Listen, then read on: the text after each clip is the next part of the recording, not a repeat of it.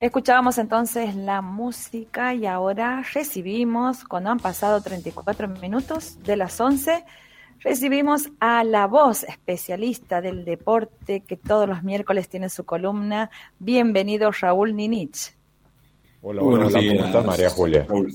¿Qué tal Sergio? Lo veo por ahí, también. Bien, bien, bien, más de lo que, más contento por lo que pasó anoche también, ¿no? Cómo se sufrió. Queremos escucharlo, queremos escucharlo. Sí. Ahora le pregunto a María Julia, ¿por qué Dibu? ¿Porque soy una caricatura, ficticio, no existo o porque soy un tierno? No, no, no sé por qué, ¿no? Pero bueno. porque es el mejor. porque es un grande, porque es un héroe.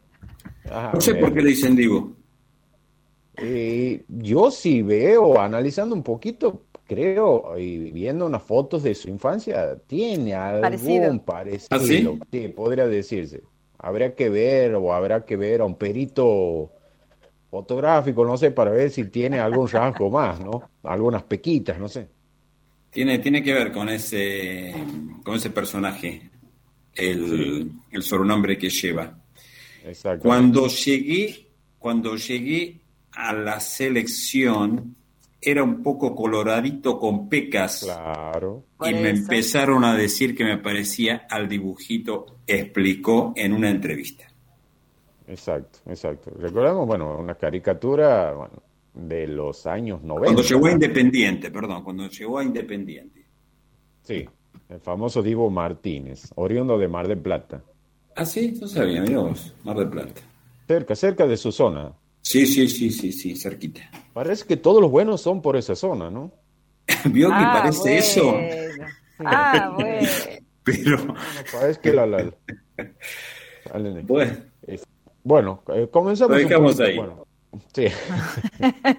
Como decíamos, que la noche de anoche, bueno, Argentina se impuso por penales en un partido muy sufrido frente a Colombia, donde decíamos en la tanda de penales era Dibu Martínez, y como decía en sus declaraciones su técnico, Messi, Martínez y 10 más, ¿no?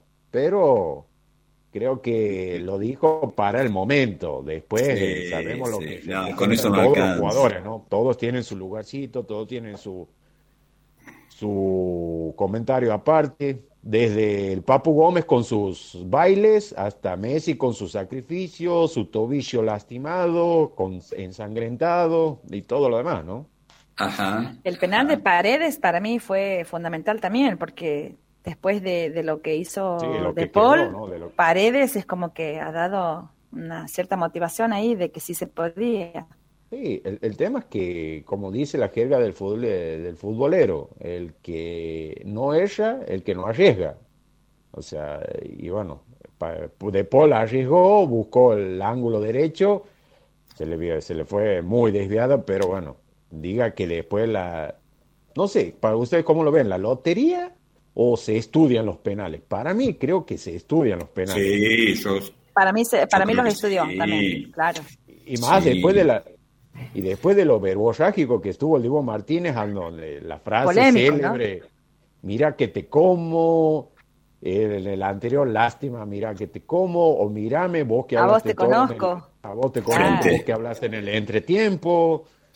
Ahora, Raúl, ¿cuál, ¿cuál crees vos que son las, las debilidades de nuestra selección, las zonas de debilidades, si se quiere, y las fortalezas. Porque se, viene, se viene, si ayer Colombia nos complicó y mucho, ¿no? Porque yo creo que en gran parte del partido Colombia superó a la Argentina. Brasil, que suele hacer eso con sus rivales, además es contundente, ¿no? Exacto. Eh, es algo que se hablaba ya no solamente en la Copa América, Sergio, sino también en el proceso eliminatorio, donde cuando iba a comenzar el conjunto de escalones y ya la, clasificación para el próximo Mundial, era un flagelo que todavía no se está madurando o no se está representando en la cancha como es los sectores de laterales, más que nada los laterales. Los laterales son y teniendo problema, ¿no? Sí, teniendo en cuenta con selecciones que en cierta forma muestran potencia física y velocidad como es en su momento el conjunto de Alfaro, estamos hablando de Ecuador, que se lo contrarrestó bien en la pasada instancia de Copa América, pero se lo sufrió en el partido en la cancha de Boca, y ahora con este, con este Luis Díaz que era Maradona, Johan Cruyff, imparable, juntos era, ¿no? Imparable Le dio lugar y lo, lo fabricó con el gol, nada más y nada menos. Tras un gran pase de Cardona que qué golazo, ¿no? Viveza de Cardona y profundo letargo, siesta como quieran llamarle de la defensa argentina con que Montiel Montiel y, Molina en el primer tiempo, bueno, fueron los grandes sacrificados por el hecho de que lo sufrieron. Y, muchísimo. Y sí. Y por el ah, otro lado, Tagliafico también se la vio sí.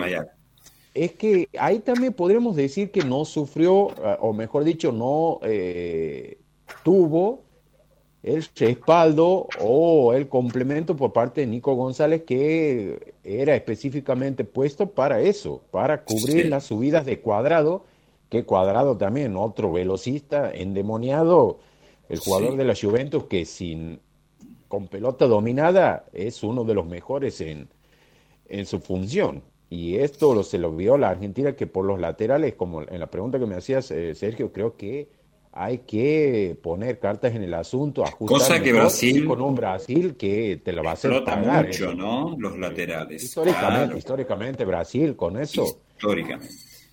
Veía un análisis de un colega que decía que Brasil no va a hacer eh, tanta mella en ese sector, pero creo que viendo el partido de anoche de la Argentina, creo que ahora sí va a poner Tite y compañía con, eh, foco en, esas, en ese en esa debilidad de Argentina, porque decían, no, Neymar juega desde afuera hacia adentro, pero casualidad que Neymar juega más por ese sector, a pesar que vaya muchas veces tirando diagonales hacia el centro del juego, hacia el centro del campo, creo que ahora va a ser más énfasis en buscar ese sector, ya sea con Molina o eh, Montiel. Algunos se acordaban de Foy, ¿Se acuerdan de Foy? Que quedó afuera por los errores fatídicos en la doble fecha de eliminatorias. Pero bueno, ahora creo que ya está dada la lista y bueno, será Montiel o Molina o quizás apelará a la línea de tres, reforzando mejor esa zona y no dejando tan expuesto a los laterales en ese caso.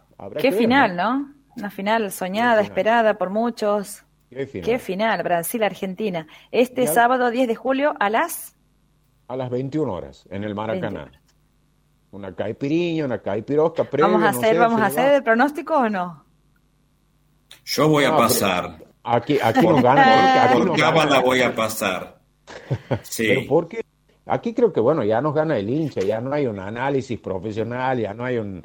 No, no, no, yo porque soy hincha... Ah, ¿por qué? ¿Por una cuestión de cábala? Por sí. Bien, bien, bien, bien. Bueno.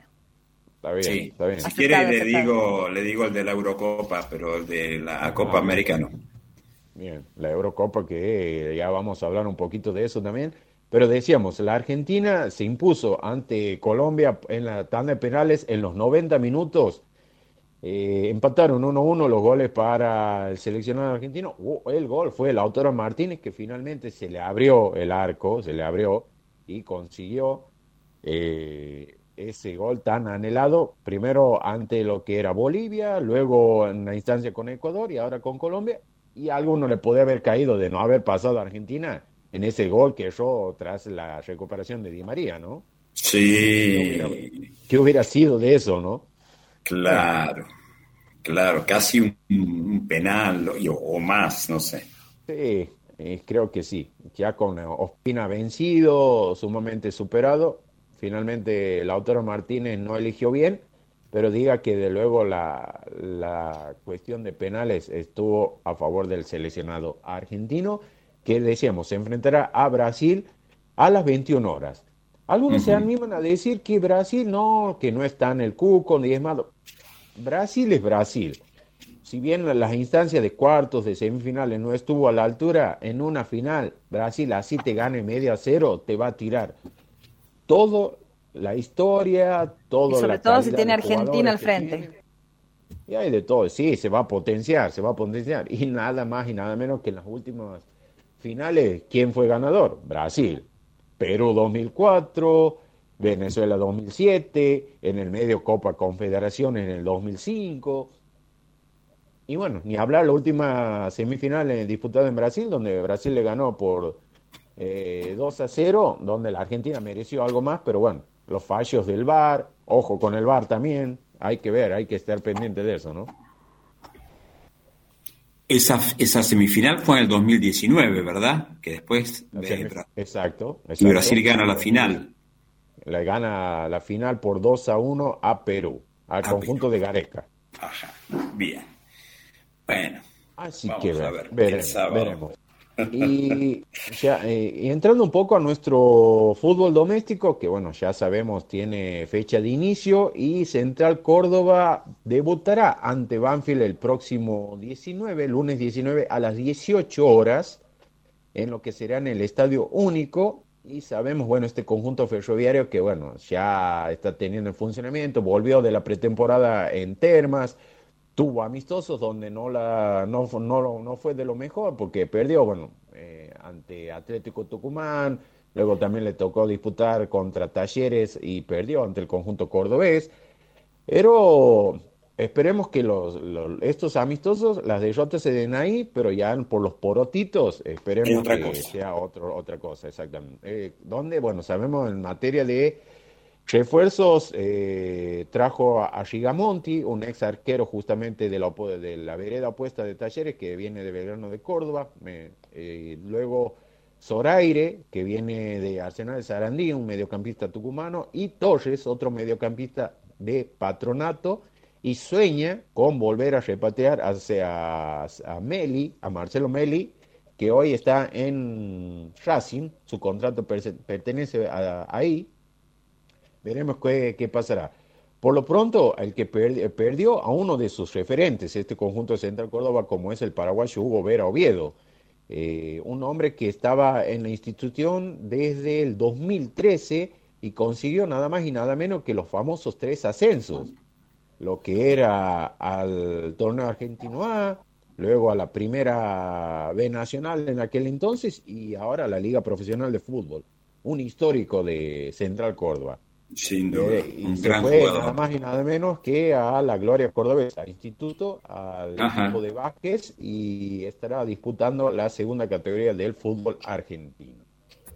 Y para ir eh, ya finalizando un poco, bueno, en materia básquet, eh, Gabriel D, que sabemos se sumó hace pocos días al entrenamiento en Estados Unidos, en Las Vegas, tras el contagio por eh, coronavirus. Sabemos que, bueno, estuvo aislado, pero no la pasó mal porque estuvo junto a sus eh, seres queridos en su querida ciudad de Coloniadora y luego, bueno, hizo los estudios pertinentes en Buenos Aires para luego viajar, una vez eh, terminado el aislamiento, viajar hacia Las Vegas y, bueno, sabemos, la ciudad por excelencia de las apuestas. No sé qué tal estarán ustedes para lo que es Las Vegas, ¿no? Pero habría que tirarse unas fichitas, ¿no?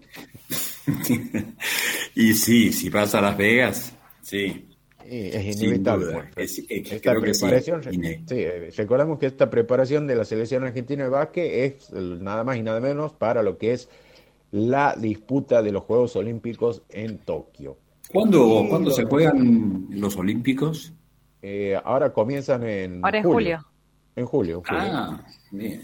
todo en julio, digamos. Es todo, sí. Termina la Copa América, termina Copa América, todo lo que sea, y empieza lo que es. Creo que la próxima semana. Sí, ya empieza todo. Y para ir finalizando, como decíamos, lo decía Sergio, vamos a ver los pronósticos Eurocopa. Ya espera Italia, creo que por ahí debe tener algún corazoncito. Sí, sí, sí, yo hinchaba por Italia, pero la verdad que viendo el partido, que lo vi. Eh, después hinchaba por España, porque fue muy superior España. Ah, muy, muy pese, superior. pese a sus raíces en cuanto a lo futbolístico. Sí, me di vuelta en medio del partido. me di vuelta en medio del partido. La verdad que Italia se defendió, se defendió, no hizo nada. Pero bueno, el, no sé, el juego histórico de Italia, eh, por lo menos el partido de ayer. Y ahora se viene Inglaterra-Dinamarca. Hoy a las 16 horas una curiosidad, una particularidad, ¿no? Inglaterra, pese a su historia, los inventores de este maravilloso deporte, jamás salieron campeones de la Eurocopa, ¿no? Jamás. Ah, no sabía. Creo que ni un, eh, no, no, no, no tengo ahora en claro, pero no lo tengo aquí detallado, pero creo que ni una final consiguieron de, este certamen. Dinamarca, a lo contrario, a contrario de eso, fue invitado en una a Eurocopa en el 92 y como invitado, nada más y nada menos. Qué buen invitado porque salió campeón. la ganó, sí, es verdad. La ganó, la ganó, sí. Qué partido, ¿eh? mi, pronóstico se lo lleva a Dinamarca. Sí, uh, ¿A, qué hora? ¿A qué hora es? A las 16. Bien, ¿y la final? Y la final se estará jugando el próximo sábado en Londres en el mismo horario. O sea que el sábado es final de, Eurocopa y final de Copa América. Hasta ahora sí. Qué bueno. Ah, Viernes 23 de julio comienzan los Juegos Olímpicos Tokio. Sí. Eh, viernes 23 de julio hasta el domingo 8 de agosto. Sí. Hay que, hay, lo que teniendo, saliendo un poquito, y, pero haciendo lo que es, lo que representa en tecnología y todo Japón. Muero por ver esa ceremonia de inauguración, ¿no? ¿Con qué nos irán a sorprender los japoneses en cuanto a lo que es la inauguración, todo lo que... ¿Estará presente el, coronavirus? Y en pandemia, ¿no? Así que sí, seguramente va a ser. Pero ¿Alguna referencia? Lo que decíamos en, materia de, los que van a asistir, el público solamente japoneses. No iban a aceptar a, a, nadie fuera de lo que es ese país. Y algo que está tocando en Eurocopa eso, porque hace poco, ayer precisamente la Organización Mundial de la Salud le adjudicó o lo culpó a los organizadores de la Eurocopa que el crecimiento de contagio nuevamente en el viejo continente se debió al ingreso de público a las canchas por el por la Copa de Europa. Claro. de todo.